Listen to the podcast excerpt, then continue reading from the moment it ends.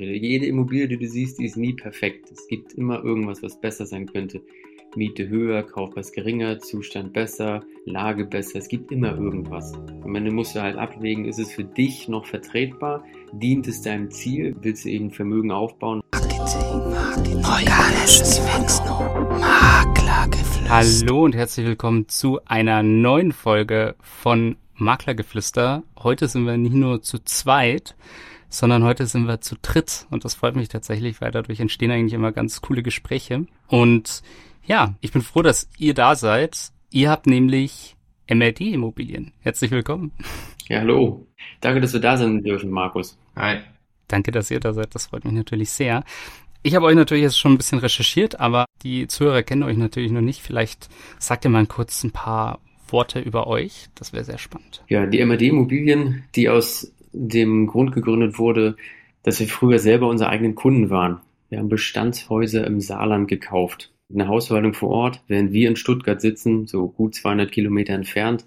Und irgendwann kam die Idee, Mensch, wir haben ja echt vor Ort ein gutes Netzwerk, um die Häuser zu betreuen, aber auch um inzwischen die Häuser auch einzukaufen und zu sanieren. Lass doch einfach dieses Konzept an andere weitergeben, die Häuser sanieren, vermieten und dann als rundum sorgtes Paket verkaufen, genauso wie wir unseren eigenen Bestand eben auch im Saarland nutzen. Cool.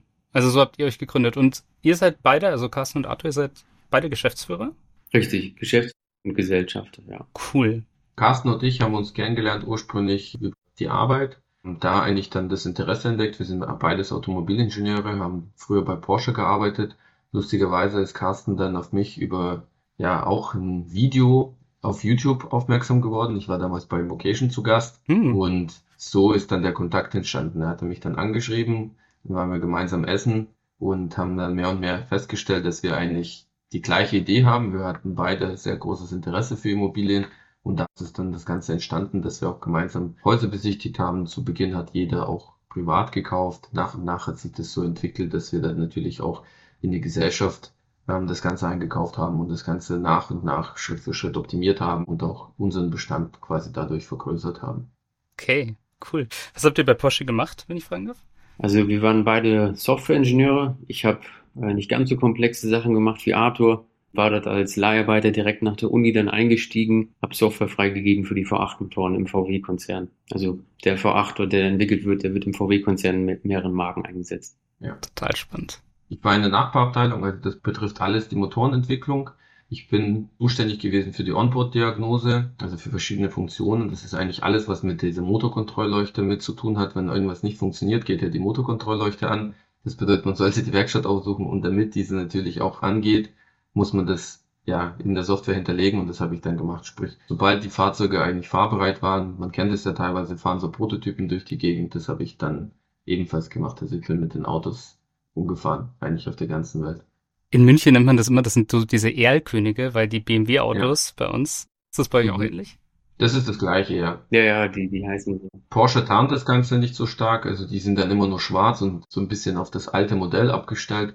Teilweise gibt es ja aber so Zebra-Folierungen und alles mögliche, dass man die Form nicht so erkennt, aber das ist genau das, ja. Genau, cool. Ja, ich glaube, vor allem in München, wir haben ja auch einen extrem großen Fokus auf den Automobilmarkt und ich finde das total spannend, wie viel da reinfließt.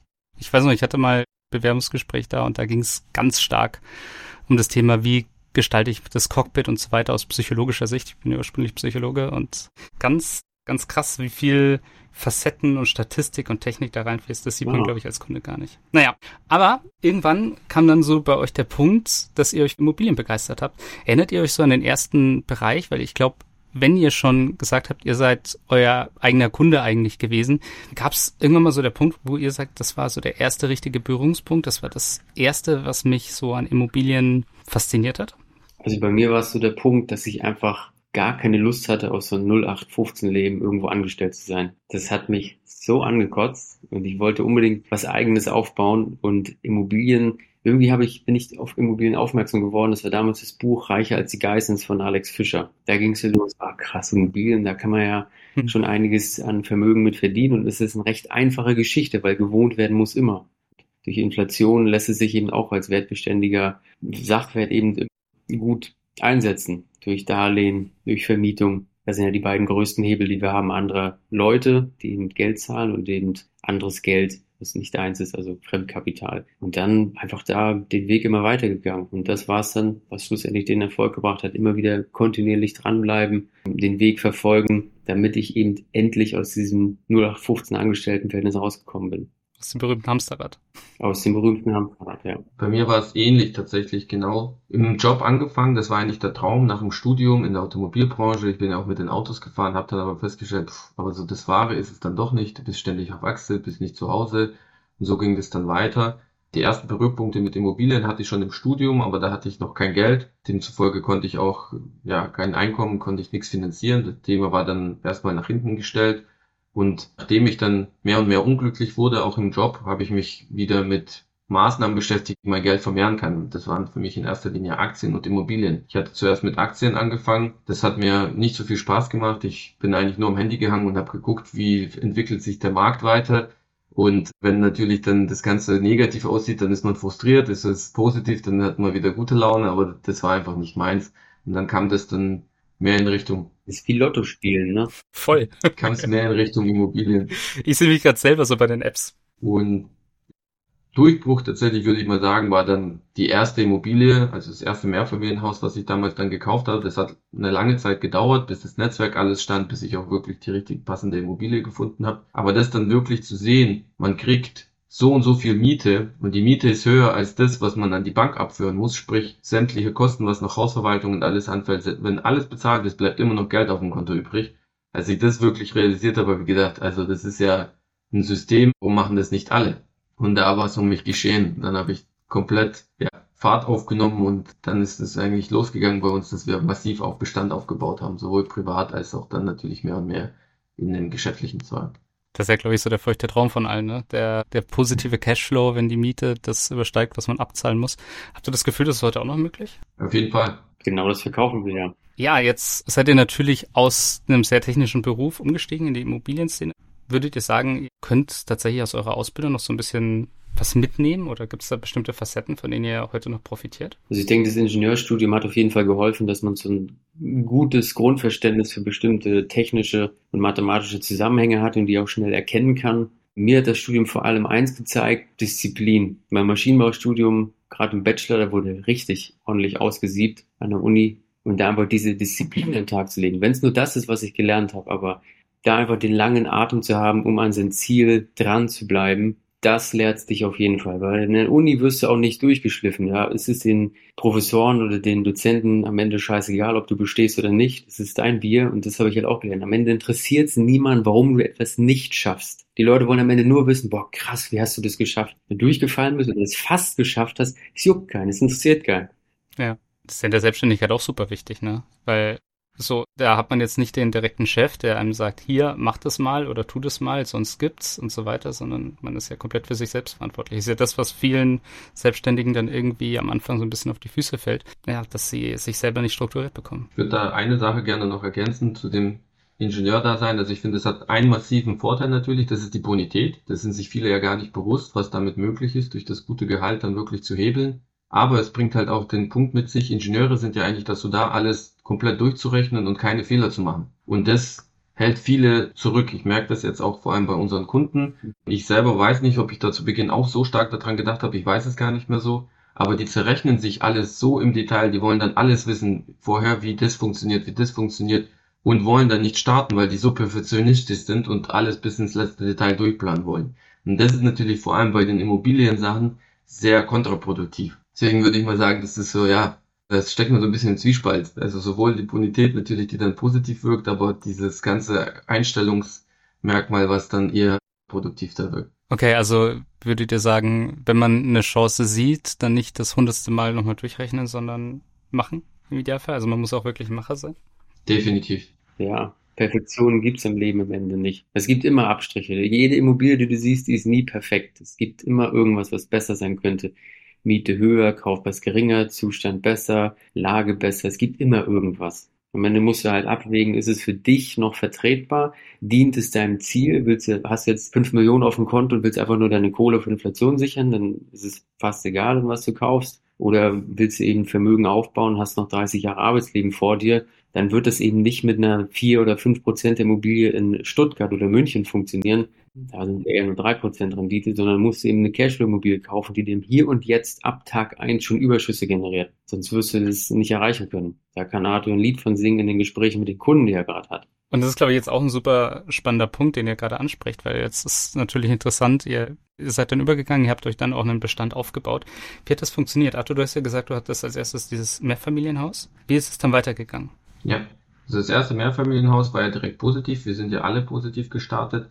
Und lustigerweise hatte ich ja davor, ja, ein ganzes Jahr würde ich mal fast sagen, so ein bisschen die Findungsphase, was machen wir? Wir hatten auch versucht, ein bisschen zu handeln. Das ist auch wieder so typisch, man will da überall partizipieren und überall das Beißte rausholen. Ich würde aber sagen, zu Beginn vor allem macht es tatsächlich Sinn, sich auf den Bestand zu konzentrieren und dann nach und nach das Ganze dann weiter zu planen. Nach dem ersten Haus kam auch unmittelbar das zweite schon. Ich war eigentlich noch in der Finanzierung von dem ersten Objekt und dann hatte ich das zweite Objekt über eine Plattform gefunden. Das war auch sehr lohnenswert. Das waren fast acht Prozent Rendite damals und da habe ich gedacht, ja, das eigentlich ein No-Brainer, kann funktionieren. Ich war mir nur nicht sicher, ob das von der Finanzierungshöhe geht, weil ich habe ja die andere Finanzierung gerade schon platziert gehabt. Hab dennoch auch auf den Rat von Carsten angefragt, weil der meinte, versuch's doch einfach, was, was soll denn schief gehen? Und so ist es dann auch geschehen. Ich habe mehrere Banken angefragt.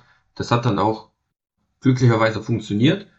Das waren nicht alle Banken begeistert, aber es gibt dann Banken, die das auch mitmachen. Und das ist auch genau der Punkt. Man muss dann einfach weitermachen. Mhm. Und das Wichtige ist ja, wenn man sich wirklich ein Portfolio aufbauen will, dann ist es ja, unabdingbar, dass das ganze Cashflow positiv ist, weil sonst geht es natürlich auf, auf Gunsten oder zugunsten der Bonität. Wenn das Gehalt nicht mitwächst, kann man sonst nicht weiterkaufen. Und so ist es mit jeder Immobilie, wird man ja vermögender, man hat mehrere Überschüsse und für die Banken ist das Ganze natürlich auch attraktiver und die sind auch eher gewillt, dann weiter zu finanzieren. Und so ist es dann bei uns auch gewesen. Schlussendlich hatten wir uns ja dann auch zusammengeschlossen, weil wir uns nicht sicher waren, was macht mehr Sinn. Soll jetzt wirklich jeder immer privat quasi nacheinander kaufen, dann ist es so, dass der eine vielleicht ein besseres Objekt kriegt, der andere ein schlechteres. Auch wenn es in Summe vielleicht gar nicht so viel ausmacht, aber da kommt vielleicht so ein bisschen der Gedanke, ja, das ist nicht ganz gleich. Das wollten wir einfach alles vermeiden und haben schlussendlich natürlich unsere Bonität dann in eine Waagschale geworfen, weil wir hatten dann neben dem Carsten nochmal einen Studienkollegen von mir, den Michael, der dann auch mit eingestiegen ist und so hatten wir dann drei Leute, also drei Ingenieurgehälter, die in Form von einer GmbH dann ja Immobilien finanziert. Und das war bei allen Banken natürlich hervorragend angekommen und wir konnten uns dann auch sehr gute Konditionen sichern und so auch eine Immobilie nach der anderen kaufen. Wir hatten vor allem 2021, also 2020 ist es bei uns losgegangen. Carsten hatte sogar noch 2019 die erste Wohnung gekauft. 2020 sind dann ich und Michael gefolgt und 2021 haben wir das Ganze dann wirklich in GmbH-Form gemacht und da muss man auch wirklich sagen, da haben wir innerhalb dieses Jahres haben wir 180 Wohneinheiten gemeinsam gekauft, rein in 2021. Und das war natürlich schon eine Wucht für das, dass wir sehr wenig Eigenkapital zur Verfügung hatten und auch davor eigentlich nicht wussten, wie das Ganze funktioniert. Einfach alles durch Probieren, Anfragen. Das hat natürlich auch nicht jeder Deal geklappt, bei weitem nicht. Aber der Großteil dann schon. Und das ist ja dann auch das, woran man da gemessen wird, mehr oder weniger. An den Sachen, die eben klappen, so wie es Carsten auch schon gesagt hat. Und, und was ist da euer Geheimnis? Wie findet ihr diese Traumimmobilien? Ich würde sagen, das ist Netzwerk. Du kannst natürlich immer über verschiedene Punkte auch suchen. Schlussendlich ist es so ein Zusammenschluss aus allem, ja. Du, du kennst Leute, du hast natürlich dann auch, wenn du bei Maklern kaufst, immer wieder gute Erfahrungen. Du wirst immer ernster genommen, je mehr Bestand du auch hast. Das ist natürlich auch was ganz anderes. Kann sich ja jeder vorstellen, wenn ich jetzt bei einem Makler anrufe und sage, ich interessiere mich für das Haus, ich habe bereits, sagen wir mal, 100 Wohnungen, dann ist ja natürlich was anderes, wie jetzt einer anruft und sagt, ich würde mir gerne das Haus anschauen, schicken mir die Unterlagen, das ist meine erste Immobilie. Also wie ernst wird man da vom Makler eingeschätzt? Und das macht natürlich alles einen Unterschied. Mhm. Wir haben uns recht zu Beginn natürlich auch Partner gesucht. In dem Fall haben wir vor Ort einen Makler gefunden, der off-market Objekte verkauft hatte und der hat natürlich auch ja das Potenzial von uns gesehen, also Potenzial in Form von Bonität natürlich, die dann zur Verfügung steht, um die Objekte zu kaufen. Und so konnten wir uns einen exklusiven Makler als Partner quasi ja, engagieren, der dann nur für uns Objekte akquiriert hat. Und so konnten wir dann diese Objekte eigentlich ohne Konkurrenz erwerben. Jetzt ist ja aktuell so die Marktlage ein bisschen anders, aber davor war es ja wirklich so, du musstest ja gefühlt eine Minute nachdem irgendwie eine Immobilie online gegangen ist, musstest du ja schon ein Kaufangebot abgeben, sonst bist du ja gar nicht mehr zum Zug gekommen. So weil da ja so schnell einfach so viele Nachfragen da waren. Dem sind wir natürlich weitestgehend entgangen, indem wir einfach den Makler exklusiv hatten. Und also wenn sich das jetzt jemand anhört, ich meine, das klingt ja perfekt. Carsten, was würdest du jetzt zum Beispiel sagen, wenn jetzt jemand neu einsteigt? Welche Tipps würdest du jetzt jemandem geben, der sagt, ich habe Lust eigentlich genau das zu machen? Das klingt ja total traumhaft. Ich habe vielleicht auch eine Bonität, ich habe vielleicht auch ein ganz gutes Gehalt und ich will eigentlich loslegen. Also uns hat geholfen, dass wir vieles aus dem Homeoffice machen konnten. Das heißt, wir arbeiten remote. Du konntest über verschiedene Suchplattformen, zum Beispiel ThinkImmo. Da kannst du einfach einen Suchradar einstellen nach Lage, nach Kaufpreis, nach Kaufpreis pro Quadratmeter, nach Rendite etc. Und das Geilste eben im Vergleich zu, was sind die Marktwerte. Das heißt, du siehst immer in diesen Angeboten, was ist das für ein Angebot, was dir gerade offeriert wird. Macht es Sinn? Ist es teuer oder ist es günstig? Und dann kannst du natürlich Angebote rausschicken. Das heißt, wenn du jetzt im Homeoffice bist, da hast du eben genügend Zeit, um sowas auch mal ja, kannst es recht einfach dann am Abend vielleicht nochmal mitnehmen und über den Tag dann einfach, wenn da eben eine gute Rückmeldung kommt, mit dem Makler kurz sprechen, vielleicht ein paar Unterlagen dir raussuchen und die schon mal prüfen und erst dann wirklich gezielt mit eben deinem Vollzeitjob, wenn wir jetzt davon ausgehen, gezielt dann auf Besichtigung gehen, wo du eben wirklich dann nur noch dich vergewissern muss, okay, passt das Objekt zu mir oder nicht. Weil am Ende geht sowieso dann die Bank nochmal durch mit ihrem Gutachter. Die erstellt ja sowieso dann nochmal eine neutrale Meinung. Ist das Objekt jetzt sinnvoll einzukaufen oder nicht? Weil wenn es zu schlecht ist vom Kaufpreiszustand oder der Miete, dann werden sie dir das nicht finanzieren, wenn man jetzt mal rein auf die Bestandsfinanzierung schaut. Und da muss man halt einen langen Atem haben. Wenn er mal vielleicht eine Woche oder zwei Wochen das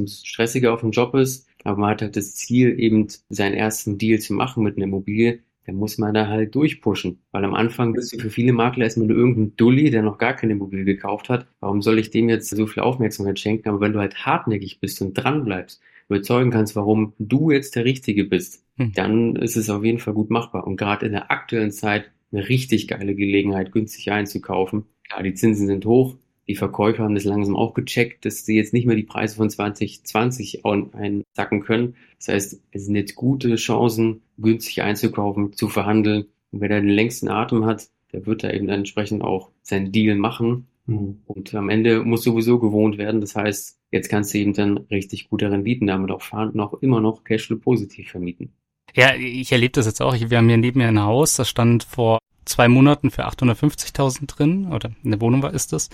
Und dann ist es jetzt gesunken super schnell auf 750.000 runter. Und das geht jetzt immer weiter. Und ich glaube, das ist wirklich eine super auffällige Entwicklung. Habt ihr das Gefühl, das geht so weiter jetzt in der nächsten Zeit? So ein bisschen scheint sich rauszukristallisieren, dass sie jetzt langsam am Peak der Zinsen angekommen sind mit fünf Prozent. Am Ende weiß es keiner. Es hat keiner, keiner eine Glaskugel. Es könnte durchaus sein, dass wir wieder auf drei oder vier Prozent wieder zurückfallen, dass drei so ein langfristiges normales Niveau ist ab 2025 oder vielleicht auch schon in 24. Das wird sich zeigen. Aber schlussendlich, das ist halt nur dieses träge System, dass eben der Kaufpreis der Immobilie sich dementsprechend anpassen muss. Aber solange du sowieso Cashflow-positive Häuser kaufst, ich meine, vor einem Jahr wären es noch, vor zwei Jahren noch fünf Prozent gewesen. Jetzt mit fünf Prozent Zinsen sind es eben sieben oder acht Prozent, die Cashflow-positiv sind. Das heißt, es gibt immer eine Gelegenheit, ein Cashflow-positives Haus einzukaufen. Und das ist am Ende der entscheidende Punkt, damit du überhaupt langfristig ein Vermögen aufbaust. Wenn du jedes Mal ein Cashflow-negatives Einkommen hast mit einem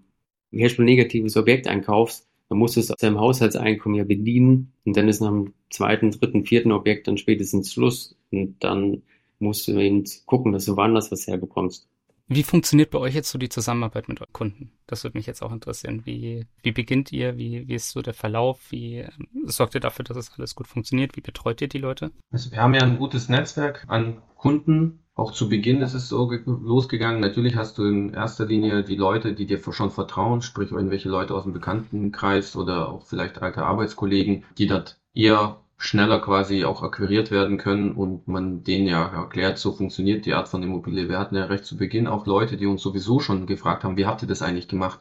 Wie habt ihr das, also diesen großen Bestand so kurzfristig aufgebaut? Ihr habt ja Cashflow daraus, das ist ja mega, kann ich das auch mitmachen? Und das sind ja erst die ersten Punkte. Wir hatten ja gar nicht erst diesen Gedanken, wirklich irgendwann mal Immobilien zu verkaufen, haben erst anderen Leuten dazu geholfen und dann für uns festgestellt, du sag mal, wir kommen ja teilweise sehr günstig an die Immobilien ran, wir können die mit einer gewissen Aufwertung etwas teurer verkaufen und können so natürlich auch viel, viel schneller wachsen selber, weil wir nochmal zusätzliche Liquidität zur Verfügung haben. Und jetzt ist es so, die Kunden kommen auf uns zu, Wir führen erstmal Gespräche, weil wir, es ist so, wir wollen eigentlich mit Kunden zusammenarbeiten, wir wollen eine Partnerschaft aufbauen.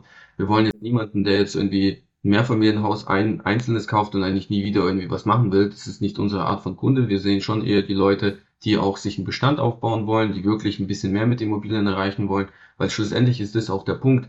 Man muss halt von diesen Hauptlagen, sage ich mal, von den Toplagen weggehen, weil sonst ist da kein Vermögensaufbau drin. Da zahlt man eben drauf und das ist ja unser gesamtes Konzept auch. Wir sind komplett darauf spezialisiert, eben in diesen Bereichen, in diesen Lagen zu investieren. Deswegen muss das Mindset schon dazu passen, sonst kommt man da gar nicht miteinander zusammen. Und die Kunden gibt es, sehr, sehr viele in Deutschland tatsächlich auch, die sich da für den Vermögens, also wirklichen Vermögensaufbau mit Immobilien interessieren und die Firma dann langsam heran. Wir erklären unser Konzept, fragen die Leute nach den Zielen, gleichen das Ganze ab und wenn das funktioniert, dann gucken wir natürlich, wie können wir das Ganze erreichen. Wir sagen ja, wir bieten das rundum Sorglos-Paket. Das bedeutet ja schlussendlich, es sind ja teilweise auch Leute, die haben vielleicht noch keine Immobilien. Das heißt, das sind die ersten Berührpunkte für die. Die haben zwar das Ziel, sich einen größeren Bestand aufzubauen, aber die wissen gar nicht, wie das funktioniert. Und da helfen wir eben. Sprich, wir haben ja ein gewisses Bankennetzwerk schon vor Ort zur Verfügung. Das heißt, wir können den Leuten Tipps geben, wie kann man das Ganze finanzieren, können vielleicht den anderen, ein oder andere Finanzierungspartner da auch zur Seite stellen. Dann können wir auch Tipps geben, wie ist es von der Struktur her,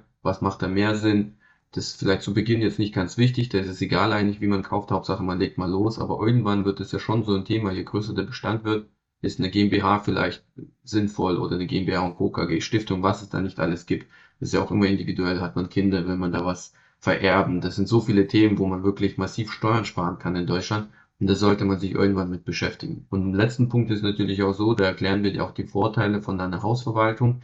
Wenn man ja, wie du jetzt zum Beispiel in München ist und dann 200, 300 Kilometer weiter investieren will, weil München vielleicht nicht der beste Investitionsstandort ist, um Cashflow aufzubauen, dann muss natürlich jemand vor Ort da sein, der sich um das alles kümmert und eben nicht du derjenige bist, der dann angerufen wird, wenn zum Beispiel eine Spülung kaputt ist. Ja, da bist du im Urlaub. Das ist ja das, ist das Horrorszenario, was sich jeder vorstellt. Man ist im Urlaub und irgendeiner ruft an, öh, der Wasserhahn tropft. Und dafür ist eben die Hausverwaltung dazwischen geschalten. Und in diesem gesamten Konstrukt sehen wir zumindest das Ganze so, dass es der optimale Startpunkt ist, um alles wirklich auszulagern. Du kriegst überall von uns Unterstützung und kannst dir so einen Bestand aufbauen. Und das, was wir dann immer erleben, wir sind ja auch dran, wirklich eine Win-Win-Situation für alle herzustellen Deswegen, wenn das funktioniert, merken wir natürlich auch, wie zufrieden die Kunden sind und dass die dann, der beste Vertrauensbeweis ist ja eigentlich, wenn die dann wiederkommen und sagen, die wollen die nächste Immobilie kaufen, weil dann hat man ja alles richtig gemacht, sonst würden die nicht wiederkommen. Und das ist natürlich auch das, was uns dann glücklich macht.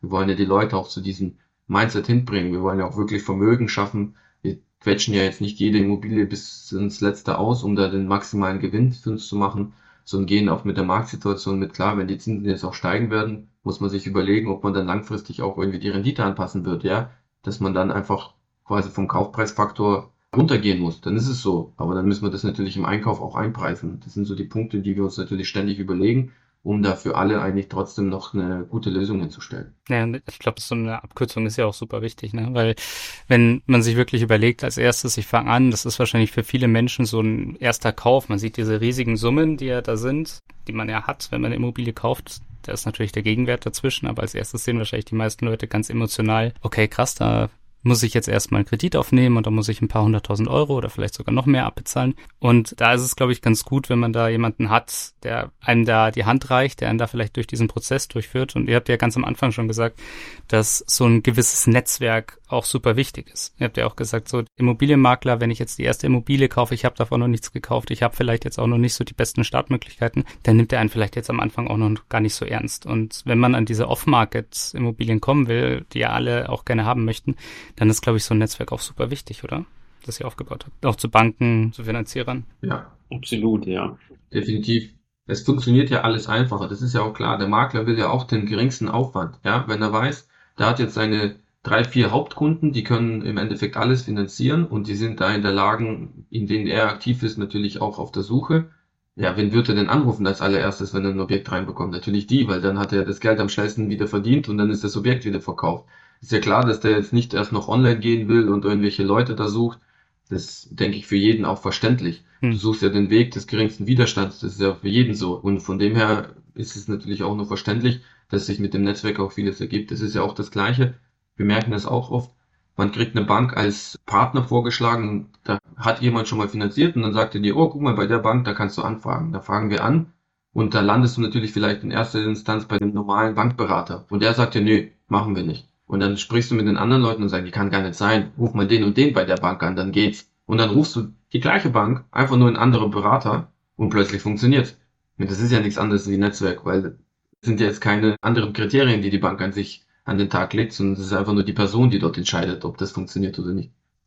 Mega. Also ich hatte, glaube ich, auch die gleiche Situation. Ich kenne ja mittlerweile ein paar Leute hier in der Branche auch, auch in München. Und dann hat mir ein befreundeter Immobilienmakler einfach gesagt, ja, ruf mal bei dem Finanzierer an, sag mal schöne Grüße von uns. Und das war super gut, ne? Also das ist, das ist, glaube ich, echt eine klasse Situation, kann ich so nur bestätigen.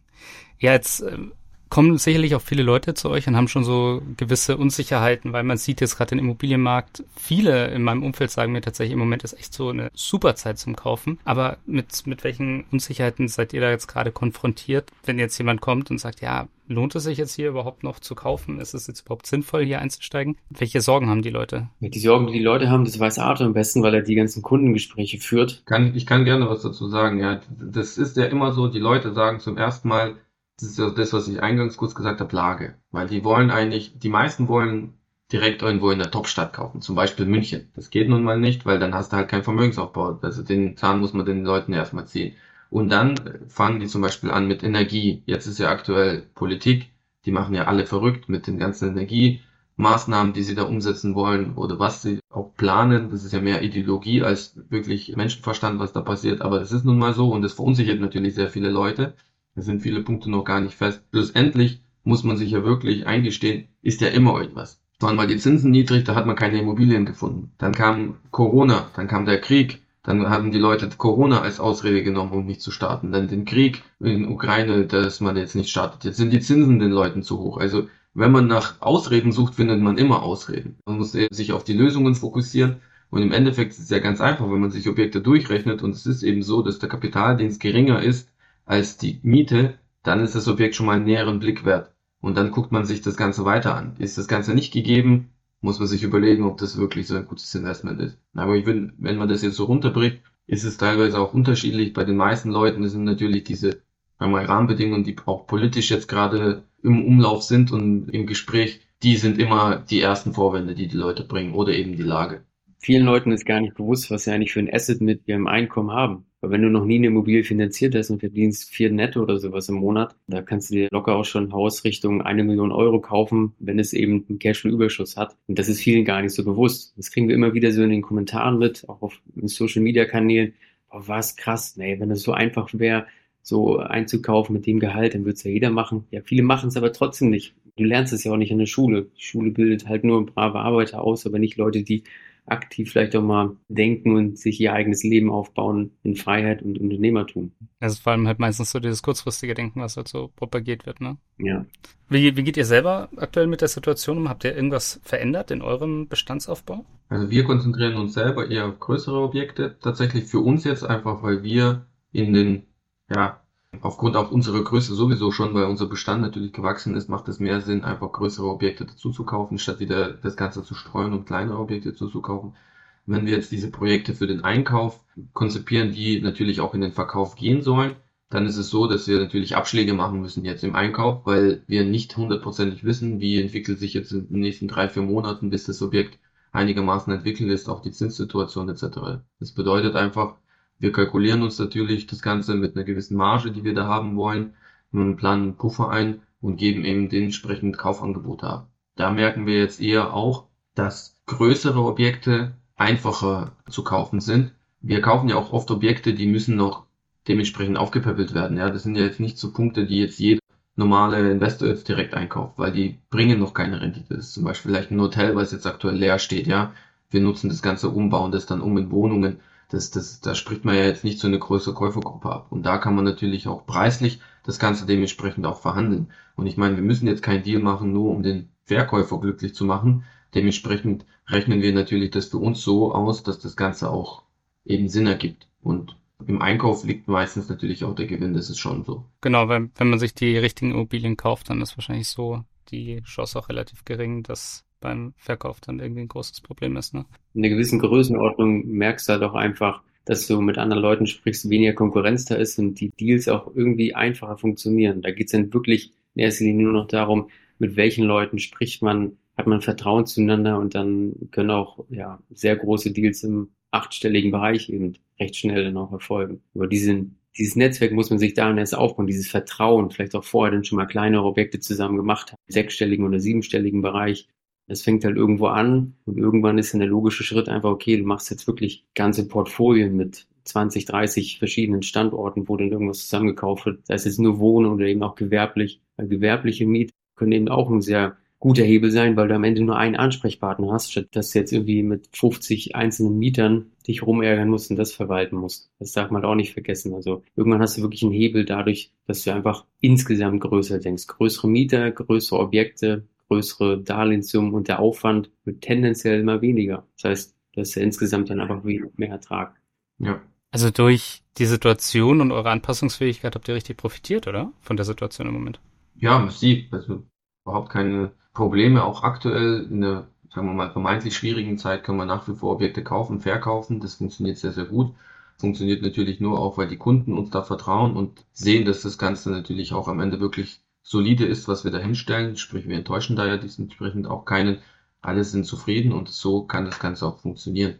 Das ganze Thema ESG, spielt das eine große Rolle bei euch in, in euren Kaufentscheidungen? Also so nachhaltiges Bauen und so? Mehr und mehr, ja. Also man muss halt abwägen, also aktuell Neubauten wirst du ja kaum unter 3000 Euro den Quadratmeter hinstellen können. Eher Richtung 4, 5. In Städten wie München oder Stuttgart, da kostet der Boden ja schon 2000 Euro pro Quadratmeter. Und die Häuser, die wir jetzt kaufen, die sind ja im Großraum Saarbrücken, kaufst du teilweise richtige Problemobjekte ein, wo irgendeine Erbengemeinschaft sich vielleicht verstritten hat. Das Haus steht seit fünf oder zehn Jahren leer oder großteils leer. Jedes Jahr, was weiter leer steht, es wird halt immer gammeliger und bringt dir keine Einnahmen. Es kostet immer mehr. Die Reparatur wird immer mehr steigen. Da kannst du natürlich sehr günstig einkaufen. Also wir kaufen da teilweise Haus und Boden für 500 oder 1000 Euro auf Quadratmeter ein. Eher Richtung 500 und wenn du dann noch eben sanierst, wir sanieren aktuell sehr wenig energetisch, also wird vielleicht mal die Bodendecke gedämmt oder die generell werden die Decken gedämmt. Damit hast du auch schon einiges erschlagen. Aber schlussendlich lohnt es sich einfach nicht, weil gegenüber dem Neubau bist du immer noch massiv günstiger. Weil das Kernthema, was unseren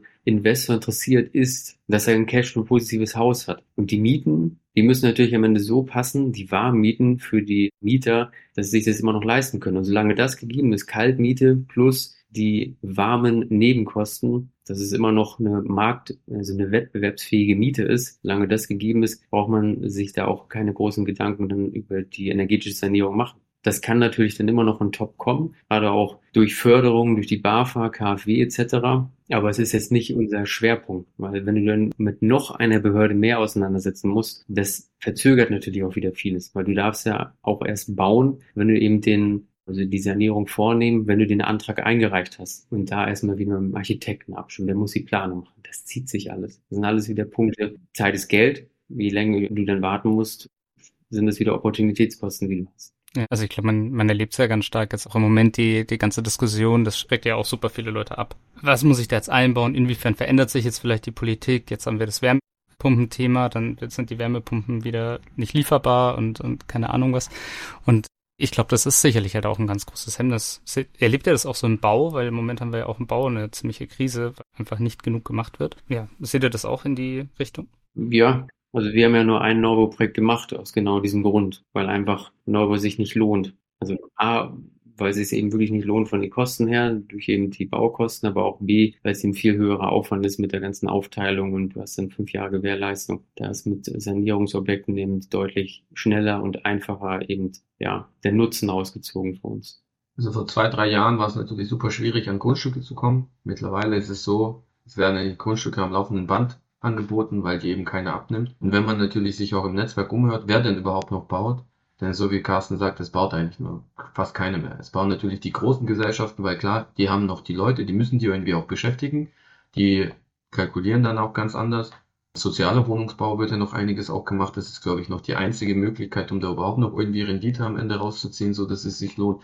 Oder du kannst natürlich in Top-Lagen bauen, wo du eh weißt, wo irgendwie, keine Ahnung, am Rhein, am Wasser, das ist, da ist die Käufergruppe so groß, da gibt's schon Leute, die das Ganze dann am Ende auch für einen höheren Preis bereit sind zu kaufen, dann ist es natürlich ein anderer Punkt. Aber das ist überhaupt nicht unsere Invest in dem Sinne, was wir da machen wollen, ja. Wird wahrscheinlich halt einfach ein gesellschaftliches Thema in der Zukunft. Aber ich muss ganz ehrlich sagen, ich finde es total beeindruckend, wie ihr das tatsächlich immer noch hinbekommt. Also ihr habt mich jetzt sehr, sehr interessiert bekommen und ich denke, das wird wahrscheinlich bei dem einen oder anderen Hörer jetzt auch sein, dass bei mir jetzt so der Punkt ist, okay, wie, wie kriegen sie es tatsächlich auch hin, so in schwierigen Situationen so Cashflow-positive Objekte zu finden? Da muss ich sagen, bin ich echt sehr, sehr interessiert dran. Und naja, vielleicht muss ich mich dann einfach mal so an euch wenden. Sehr gerne. Gerne, jederzeit. Dann vielen lieben Dank, dass ihr heute auch zu Gast wart bei Maklergeflüster. Ich hoffe, es hat euch auch Spaß gemacht. Ich lasse euch jetzt nochmal kurz die letzten Worte. Ja, danke, dass wir auch Gast sein durften, klar. Und hat auf jeden Fall Spaß gemacht. Ja, wenn ihr Fragen habt, jederzeit einfach melden bei Arthur oder mir oder direkt bei MRD Immobilien. Wir beantworten gerne die Fragen, helfen weiter. Ein gutes Gelingen und diszipliniert und neugierig bleiben. Wie kommt man am besten zu euch? Website MRD Immobilien habe ich gesehen, wenn man euch googelt, ist man super schnell da. Ihr seid aber auch auf Instagram und auf ganz vielen sozialen Netzwerken, ne? Richtig, ja. Also MRD-Immobilien bei Instagram. Das ist, glaube ich, das Einfachste. Aber wir sind auch bei LinkedIn, bei TikTok, bei Facebook auch. Also alle gängigen Social Media Plattformen. Und wie gesagt, man kann uns privat auch anschreiben. Instagram. Die Accounts sind ja sicherlich verlinkt. Genau, dann vielen Dank, dass ihr zu Gast wart. Wenn dir jetzt der Podcast gefallen hat, dann lass gerne eine gute Bewertung da auf den verschiedenen Podcast-Portalen und gerne ein Abo. Ciao. Maklergeflüster ist ein Podcast von McRundris. Wenn ihr jetzt also sagt, euch hat der Podcast gefallen und ihr wollt den weiterhin unterstützen, dann könnt ihr das zum einen natürlich mit einem kostenlosen Abo tun. Zum anderen könnt ihr das aber auch machen, indem ihr eins von den tollen Produkten von McGrundriss kauft. Wenn ihr jetzt also sagt, ihr braucht gerade für eine Immobilie einen Grundriss oder ihr braucht eine 360-Grad-Tour oder ihr braucht eine Innenvisualisierung oder eine Außenvisualisierung, dann geht jetzt doch einfach mal auf mcgrundriss.de, schaut euch mal um, was es da so für Produkte gibt und vielleicht findet ihr ja das Richtige für euch. Viel Spaß dabei.